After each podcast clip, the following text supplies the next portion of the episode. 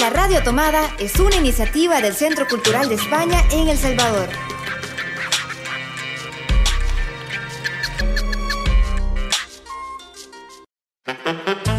Hace 20 años, Hercio desapareció.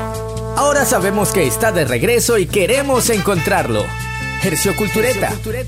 Un espacio dedicado al arte y la cultura que vivimos en el Centro Cultural de España en El Salvador.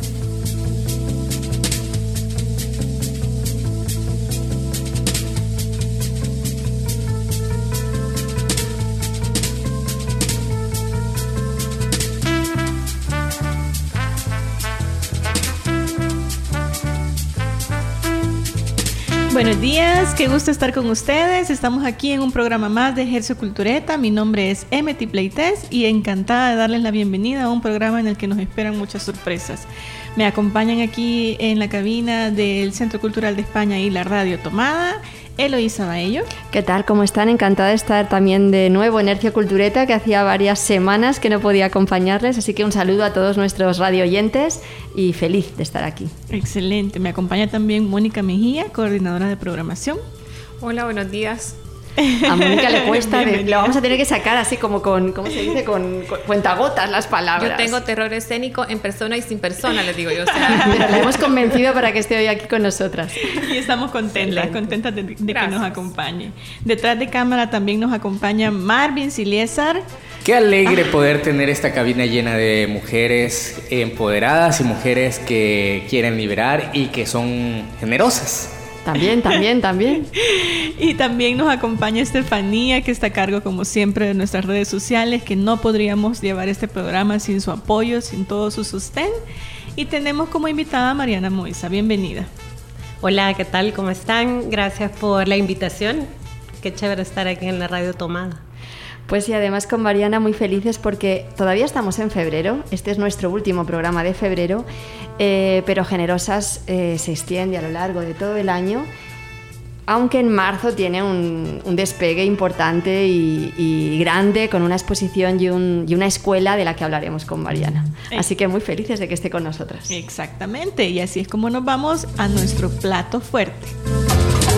Acomódate. Acomódate porque en Gercio Cultureta disfrutamos el plato fuerte.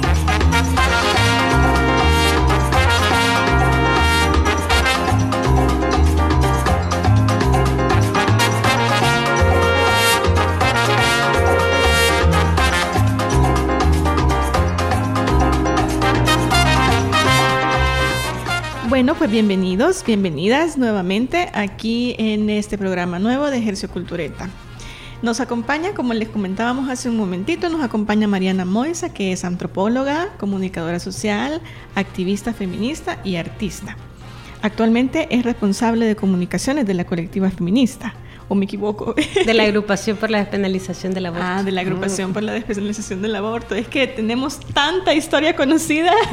Bueno, fundadora también de la colectiva feminista y es, es mi espacio de pertenencia, digamos. Ah, muy bien, muy bien.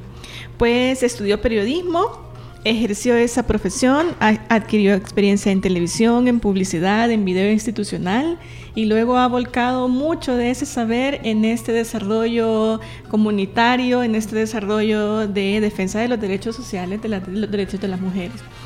Así que pues orgullosa de tenerte aquí y esto es eh, porque también eh, nos estamos preparando, como dijo Eloísa, para un marzo muy potente, para un marzo que nos permita tener nuevas perspectivas. Estamos por abrir una nueva edición de la Escuela Generosa que dará inicio próximamente y que apenas acaba de abrir su convocatoria, que acaba de abrirse el enlace para que puedan inscribirse a participar. Esta es la segunda edición de una escuela que nos ha enseñado mucho como gestoras a conocer sobre este tema y también a conocer cómo, cómo hacer crecer el conocimiento sobre eh, todos los componentes teóricos, prácticos, eh, performáticos, artísticos que están apoyando la lucha feminista. Pues sí, como decía Emeti, empezamos la, la, Escuela Generosa y empieza prácticamente al mismo tiempo que la exposición. De hecho, la inauguración de la exposición que tenemos este mes de marzo, que como los años anteriores dedicamos a la lucha feminista, eh, está curada por la teórica española Luisa Fuentes Guaza, especialista eh, en arte feminista de Centroamérica. Ella ha estudiado muchísimo el arte y las artistas que trabajan el tema de género en Centroamérica y con ella hemos hecho la curaduría de la exposición de la que Mónica nos puede hablar un poquito más. Se llama Corpo Soberanía, ¿verdad, Mónica? Sí, la exposición se llama Corpo Soberanía. Eh, e igual que la escuela generosa de, esta, de este año, va a tocar este tema, ambos, la exposición y la escuela es en relación a los derechos reproductivos y sexuales de las mujeres.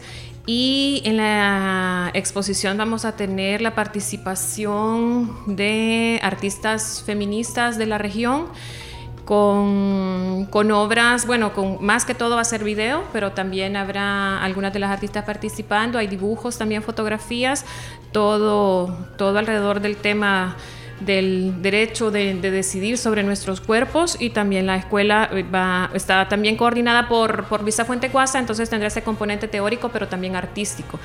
Vamos a tener algunas, algunas acciones el día de la, de la apertura de la escuela, que es el día 6 de marzo a las 5 de la tarde. Eh, y luego a las 7 de la noche ese mismo día vamos a inaugurar la expo. Entonces tendremos estos temas bien interesantes, bien actuales y bien necesarios. Y les invitamos a que revisen nuestra página web para que se puedan inscribir porque tenemos todavía cupo y está como súper interesante. La escuela está abierta para hombres y mujeres que estén interesados en, en mejorar como personas, en, en aceptar los derechos humanos para todos y en especial ese tema del derecho del cuerpo, ¿verdad? El derecho a nuestro propio cuerpo que tanto ha sido violentado en nosotras las mujeres. Así que les invitamos a que a todos aquellos que estén interesados en, en dejar esos patrones patriarcales, hombres y mujeres, podamos inscribirnos y participar. Eh, Mariana estuvo... Ya me quiero escribir. Te esperamos y contamos contigo, Mariana. El año pasado eh, Mariana nos estuvo colaborando con la colectiva feminista para montar la primera edición de la Escuela Generosa. ¿Cómo sentís después de un año que fue de útil o, o de importante tener estos espacios de pensamiento y de reflexión en torno al feminismo? Bueno, yo creo que la primera escuela que tuvimos me parece genial. Nunca pensé que íbamos a dar o sea, no lo tenía como tan claro que íbamos a dar este segundo paso. Creo que nosotras tampoco, pero se vino así. Nosotras sí, nosotras Ustedes tenían una intención ahí. Yo, dije, bueno, no sé si lo van a lograr, pero, es, eh, creo que esta apuesta fue muy importante. Em, creo que en el movimiento feminista tenemos espacios de formación, pero... Mm, es real que, sobre el feminismo se carga un estigma también y, puro desconocimiento, ¿verdad? Entonces, que ustedes hayan generado este espacio eh, nos ha permitido poder hablar con otras, con otras personas. Eh, y creo que la edición anterior era importante porque no podemos arrancar sin memoria.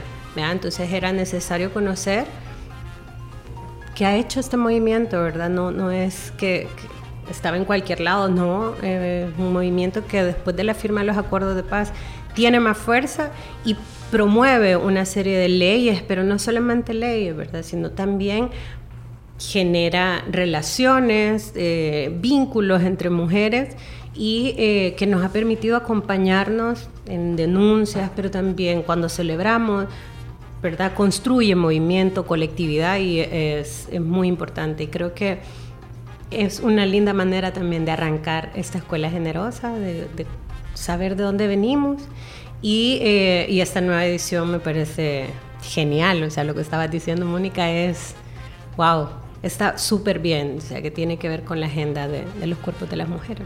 La verdad es que la primera edición, así haciendo memoria, conforme hablaba Mariana, me estaba acordando, claro, las ponencias, por ejemplo, de Morena Herrera o de Candelaria Navas, que fueron un poco eh, como hacer memoria, hacer historia sobre el movimiento feminista en El Salvador, en Centroamérica, cómo surge cuando realmente es un reto para aquellas mujeres de hace, no sé, 50 o 60 años, era realmente todo un reto el plantearse estudiar una carrera o trabajar fuera de casa tener tu propia independencia, tu, libertad de ir o decidir qué quieres hacer, si te quieres casar o no, si quieres tener hijos o no. O sea, realmente en aquel momento ellas marcaron toda una, no sé, un, un, gesto, un salto tremendo para la historia del feminismo aquí en El Salvador.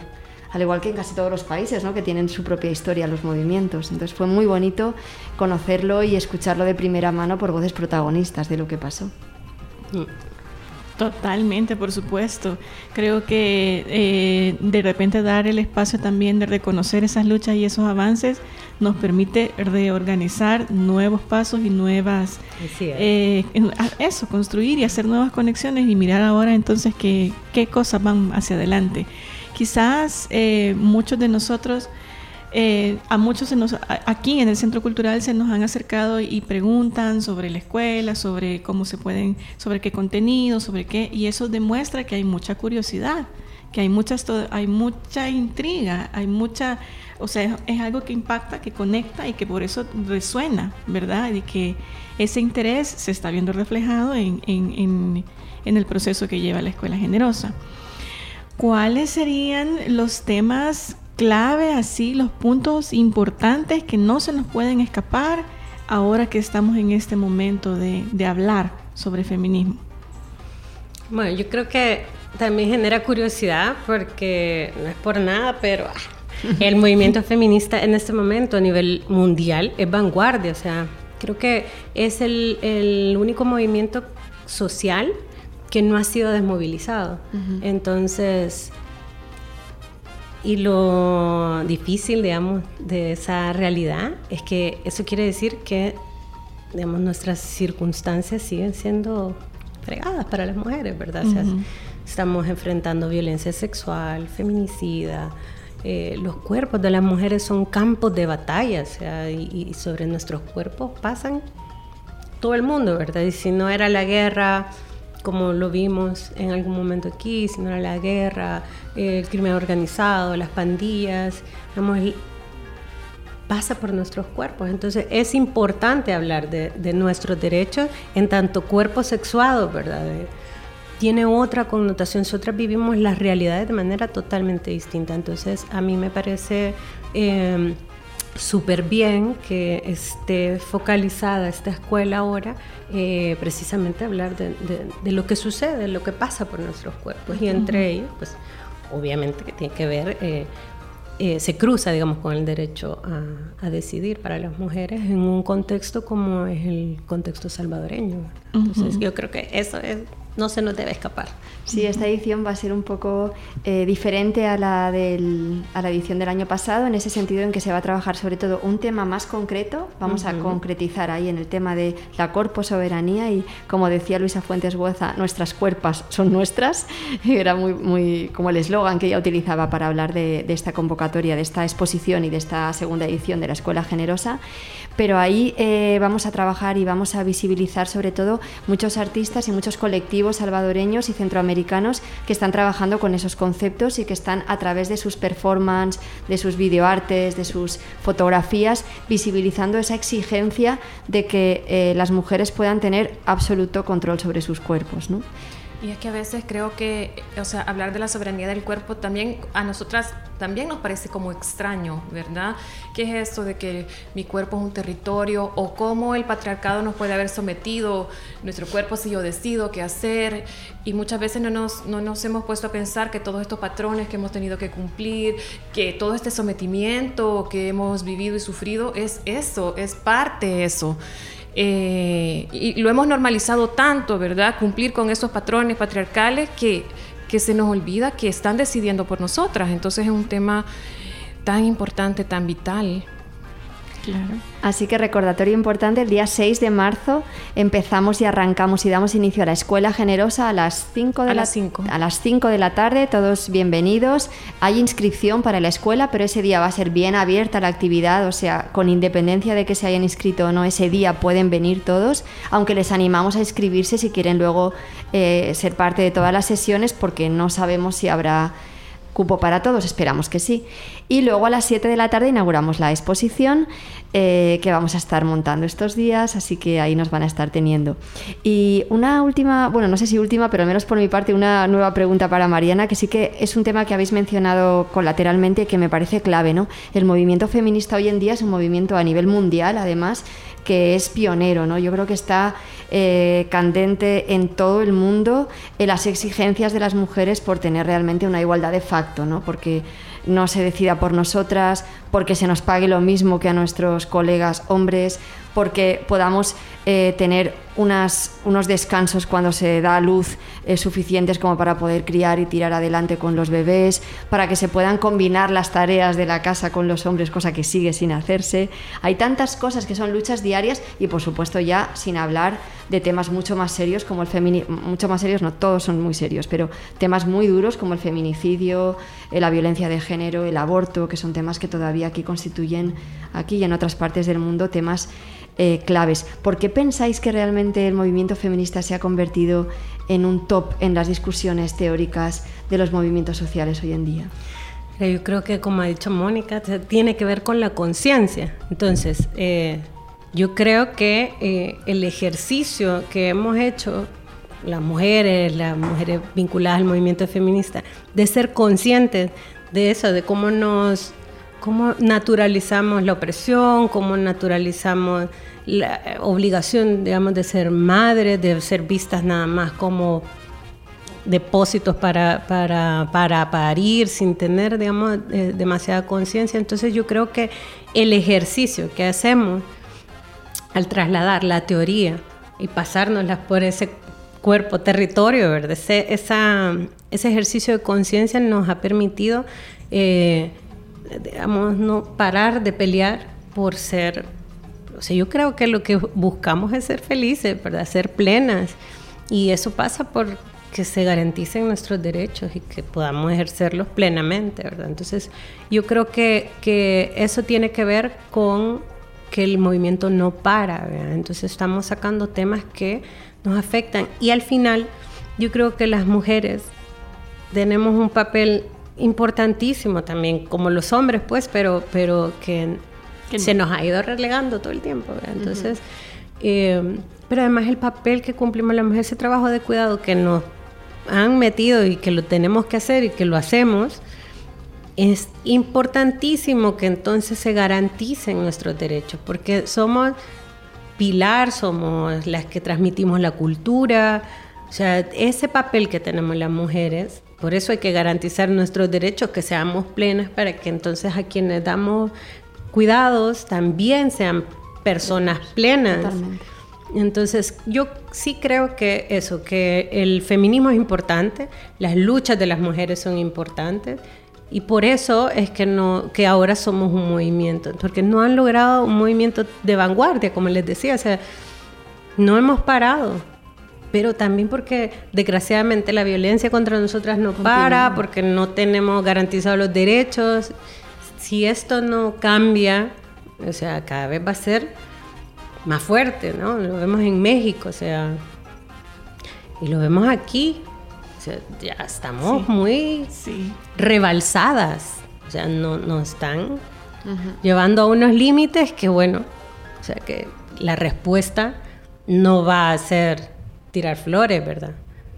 Porque es realmente preocupante. O sea, aquí hay niñas embarazadas, pariendo con 12 años, o sea, mujeres torturadas, eh, la violencia, por ejemplo, la violencia pandilleril, no se, no se quiere ver que hay una masculinización de esa violencia y que a las mujeres nos afecta de manera distinta. Entonces tú ves coberturas y el problema de las pandillas en El Salvador y aquí parece que solo hay hombres.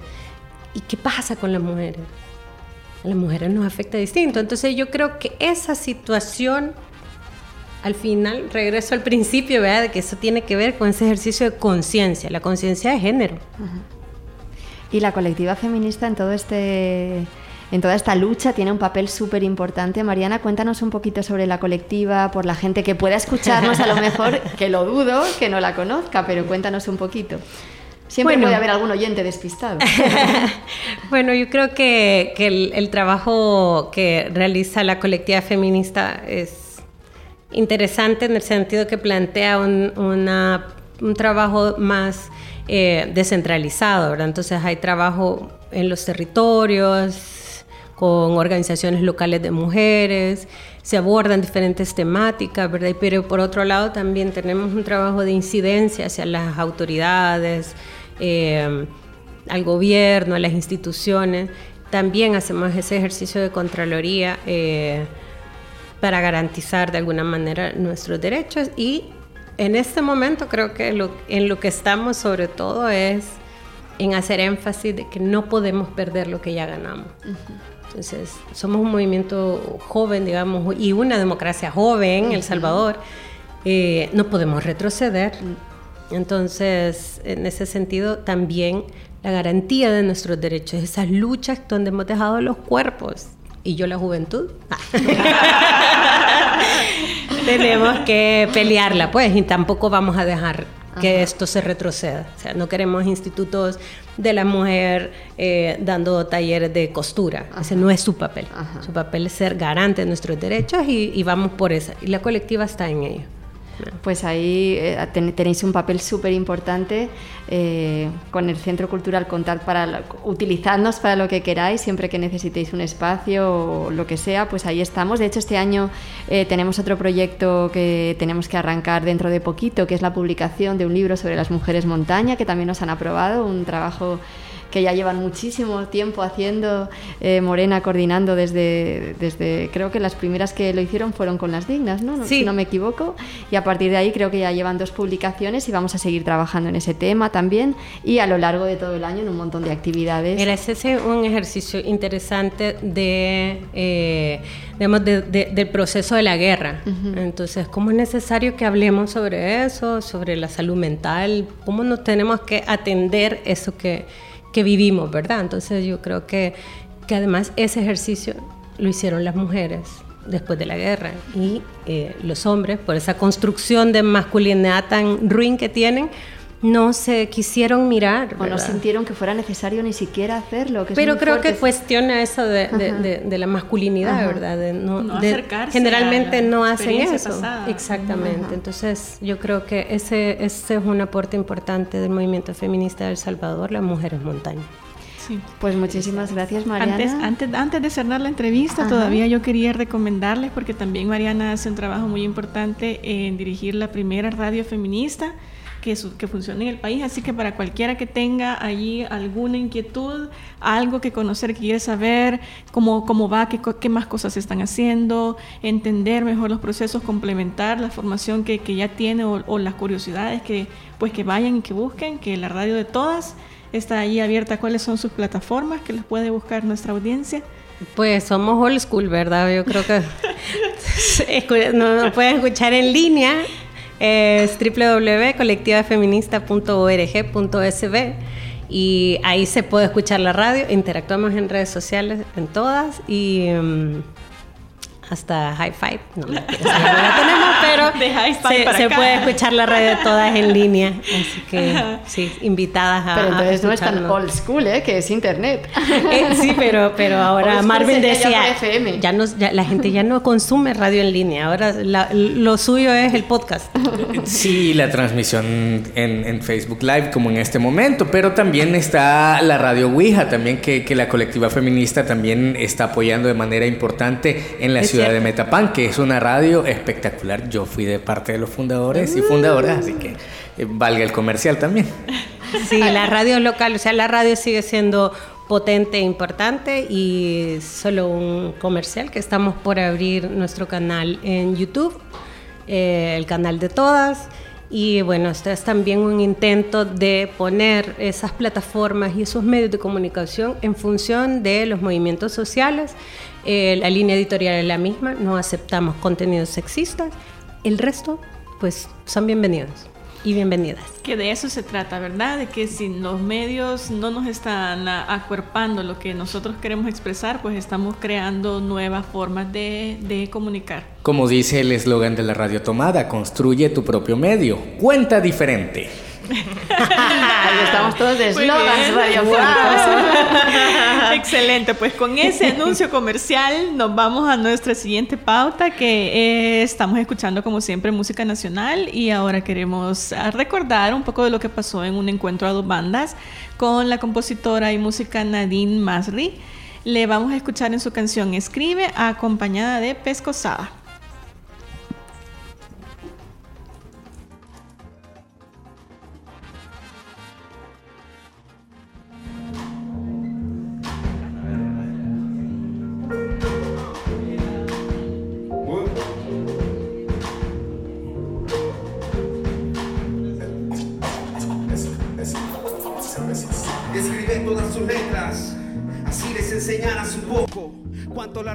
El papel está esperando tu poema, tu canción. Empuña el lápiz y empieza a disfrutar la tentación de llenar con pensamientos que no se los lleve el viento. Un momento, cada enseñan su monumento que te quita la ceguera. Acepto el reto y haz la prueba. Escribir es un paseo, lo sé y lo deseo. Que cada voluntario es un fuerte guerrero con humildad y elegancia desde la temprana infancia. Voy con mi sustancia enseñando libertad. Gente con necesidad en los barrios y colonias, gente con necesidad de saber cómo plasmar peticiones por escrito, aprender lo mínimo, a veces el más grandeito, pero sé que hay voluntad en mi pueblo bendito. Escribe.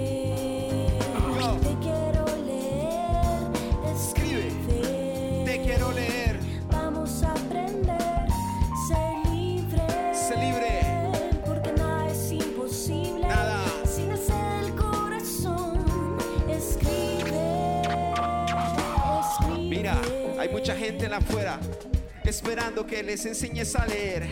Mucha gente dispuesta a aprender. Yo improviso esta letra porque este lugar va a arder. Estoy con Nadine tirándole el verso. Que lo que pasa? Lo hago con esfuerzo. Viendo chicos que están en los barrios siendo perseguidos a diario, no solo por los contrarios, sino también por la policía. ¿Qué es lo que pasa? Es lo de cada día. Nueva mano dura, que nadie sepa que ha perdido la cordura. El que está tuiteando, el que está pasando, el que está despidiendo, sin ni siquiera darle indemnización al brother. ¿Qué es lo que pasa, hermano? Eso nos jode. Como sociedad no necesitamos circo, necesitamos estar atentos para que nadie nos haga pegar brincos. Ey, despertar es lo que necesitamos. Este lugar es de todos nosotros, hermanos. No nos podemos dejar, lo arrebatamos. Con un lápiz y con un papel haremos palabras diferentes para empe- empezar a volver. Ey, y no voy a callarme. Con Nadine esta noche vamos a llegar muy tarde. Lo digo con mucho amor. En la casa tomada represento a San Salvador y Pescosada. Con Omnium, con Jorge Lara.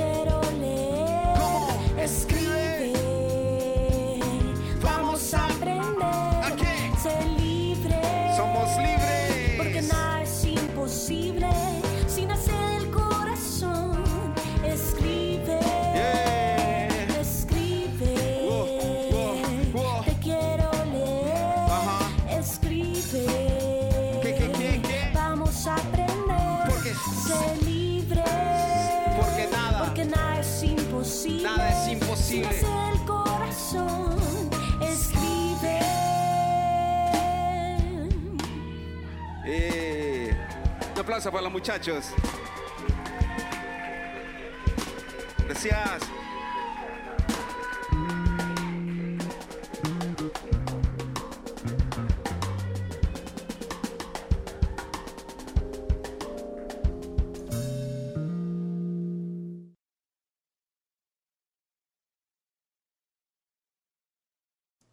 Escuchamos Escribe con Nadine Masri y Pescosada. Vamos con otra de nuestras secciones aquí en Gercio Cultureta. Es momento de disfrutar de la ensalada con Gercio. La Radio Tomada es una iniciativa del Centro Cultural de España en El Salvador. Y a manera de comercial, recuerden que pronto vienen los encuentros musicales del Centro Cultural de España a dos bandas. La convocatoria ya cerró y tenemos ya los seleccionados y seleccionadas de esta nueva temporada. Así que les invitamos a que estén pendientes de la primer fecha de los encuentros musicales a dos bandas. Ahora sí vamos a la ensalada con Gercio.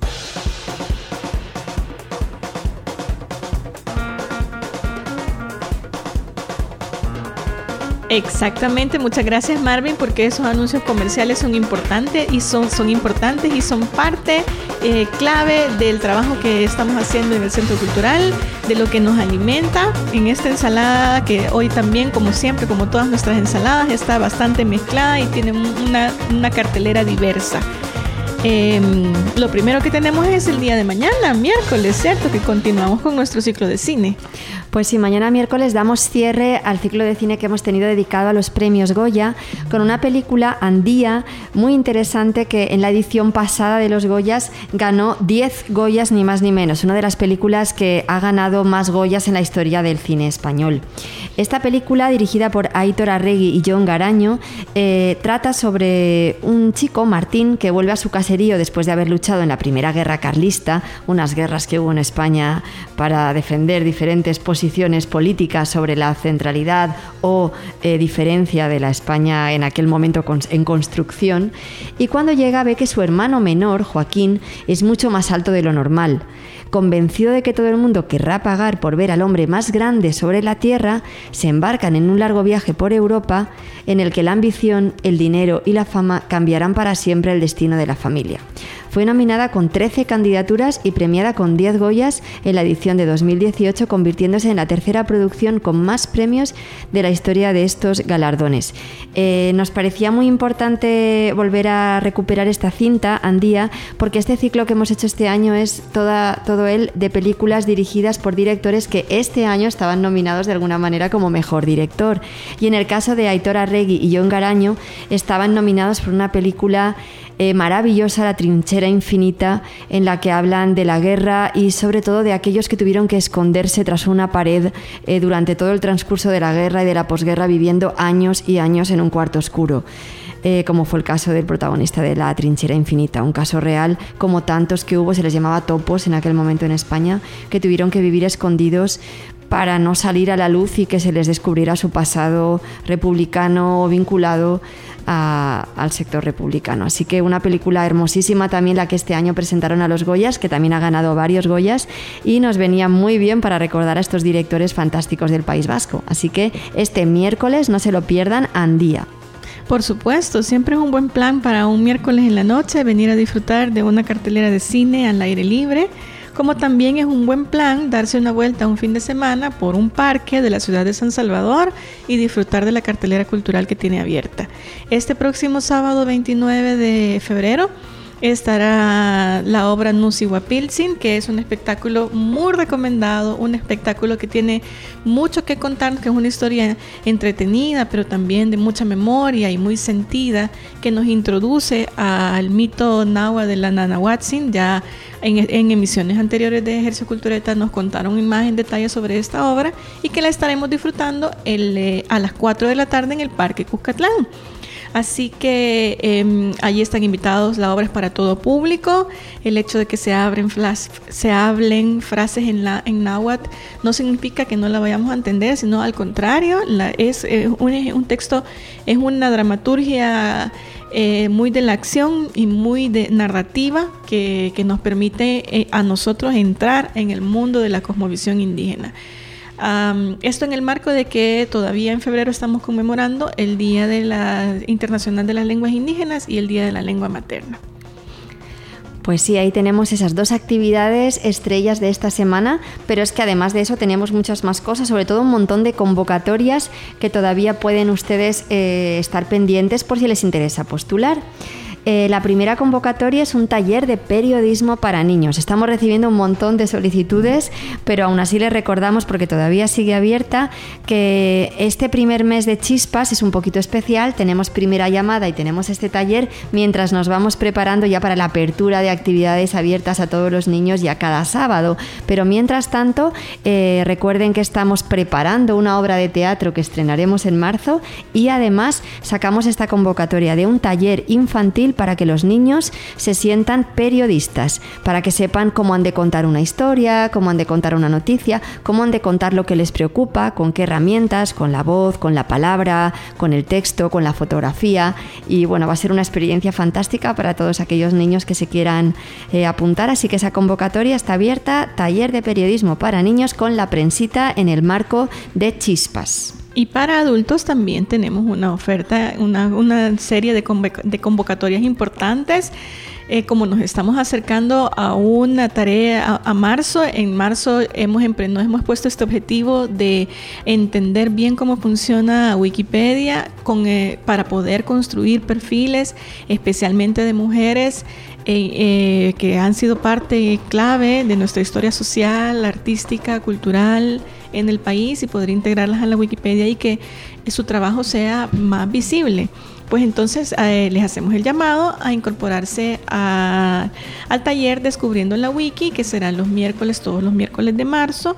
Esta edición eh, em, aprende, en esta edición aprenderemos a crear contenidos digitales, especialmente como lo decía, de mujeres. Así que las personas, si son docentes, activistas, estudiantes, eh, cualquier profesión o simplemente porque tienen ganas de que, de que hay algo que hace falta de, ser, de estar escrito, de ser visible hacia el mundo del trabajo que han hecho las mujeres, pues bienvenidos a este taller. Em, que concluirá con una editatona en la que nos pondremos ya eh, ese trabajito de, de, aprender y de construir biografías. Será todo canalizado en esta editatona y ya finalmente podremos lograr ir construyendo un poquito más historias y biografías de mujeres eh, importantes de nuestro país. Pues sí, muy importante luchar contra la brecha digital porque también ahí sigue habiendo barreras, sigue habiendo demasiada diferencia entre contenidos de eh, perfiles masculinos y perfiles femeninos. Hay menos escritoras en la red, hay menos editoras de Wikipedia en la red y hay menos contenidas sobre artistas mujeres en la red. Así que vamos a trabajar por tratar de reducir un poquito esa brecha en la medida de nuestras posibilidades. Y ya que hablamos de feminismo y de género, no se olviden también que hemos estado hablando en el plato fuerte de nuestra escuela generosa. La escuela generosa que eh, presentamos este año en su segunda edición, eh, dedicada a la corpo soberanía, a la soberanía sobre nuestros cuerpos, eh, para seguir analizando eh, cómo desde el feminismo podemos mejorar nuestra condición como mujeres que tienen derecho y que tienen libertad para decidir sobre su cuerpo.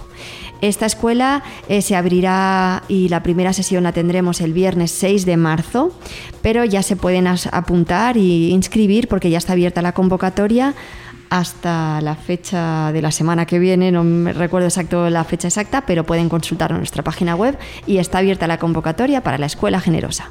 Exactamente, no es la única convocatoria que tenemos, porque estamos planificando muchas cosas y queremos que sean parte de eso. El año va a estar cargado de, de, actividades intensas. Una de ellas es una iniciativa que hemos creado en conjunto con Guatemala y Honduras y queremos que los elencos de teatro, los colectivos, los grupos, las iniciativas de cualquier tipo de teatro, lo, eh, teatro amateur, teatro escolar, teatro comunitario, teatro profesional, que todos eh, nos cuenten si tienen alguna iniciativa que esté trabajando sobre dramaturgos eh, españoles, perdón, europeos, contemporáneos, en propuestas innovadoras, en propuestas que estén a la vanguardia queremos que nos cuenten qué es lo que están, eh, cuál es su propuesta, qué es lo que están trabajando para poder incluirles en el proyecto de Triángulo Teatro que tiene previsto apoyar la producción de, esos espectáculos, de varios de esos espectáculos que recibamos como propuestas y también apoyarles en la realización de una gira por los tres países que propicie encuentros, que nos haga eh, reconocernos como Triángulo Norte desde nuestras identidades y de, nuestro trabajo artístico. Así que eh, el proyecto, la convocatoria del proyecto Triángulo Teatro está abierta hasta el día 29. Pueden buscar más información en nuestra página web, pero también en la página web del proyecto www trianguloteatro.org y más convocatorias. Como decía Emeti, estamos ahora eh, preparando todo lo que se viene en el año y lo queremos hacer de manera transparente y abierta para que ustedes puedan participar. En este caso se trata del Premio Hispanoamericano de Poesía de San Salvador, que llega este año a su quinta edición. Estamos muy contentos de haber ido consolidando este espacio para la poesía hispanoamericana desde El Salvador. Este premio eh, se organiza desde el Centro Cultural con eh, la editorial Valparaíso y con el Ayuntamiento Ayuntamiento de San Salvador y los tres juntos lanzamos este proyecto que llega a su quinta edición. Eh, todavía está abierta la convocatoria, quedan apenas también unos días, así que se pueden presentar, revisar las bases y les quedan unos días para presentarse si ya están preparados, porque obviamente ya tienen que tener su poemario listo, revisado, corregido, repensado para poder presentarse al Premio Hispanoamericano de Poesía de San Salvador. Exactamente. Y no se olviden que estos son los últimos días para poder mirar eh, la exposición de Martirio, que todavía está instalada en nuestro centro cultural. Todavía pueden darse una vuelta y reconocer estas piezas artísticas y eh, bibliográficas de archivo de memoria histórica que nos están volviendo a contar historias para eh, que nos están volviendo a contar la historia de los mártires de, de los jesuitas y de Elba y de Celina y pues que son piezas importantes y claves que cambiaron la, vida social, que definieron un momento importante para El Salvador. Así que tienen hasta el día viernes 28 para poder visitarla. Pueden eh, encontrar más información de todas las actividades. Si hay alguna duda sobre horarios, sobre temas, sobre fichas, sobre qué presentar, sobre cualquier eh, consulta, pueden encontrarnos en nuestras redes sociales. Estamos como Centro Cultural de España en Facebook, eh, arroba CCSV en Twitter, a CCE-SV en Instagram y por supuesto en nuestra página web www.ccsv.org.